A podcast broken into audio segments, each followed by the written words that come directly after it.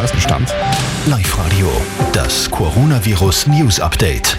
Fünf vor halb acht, ich bin Walter Schwung. Guten Morgen. Das Schlimmste könnten wir überstanden haben. Statistiker der Uni Linz warnen aber vor einer zweiten Corona-Welle. Deshalb müssen wir uns weiter an die Sicherheitsvorgaben halten, sagen sie.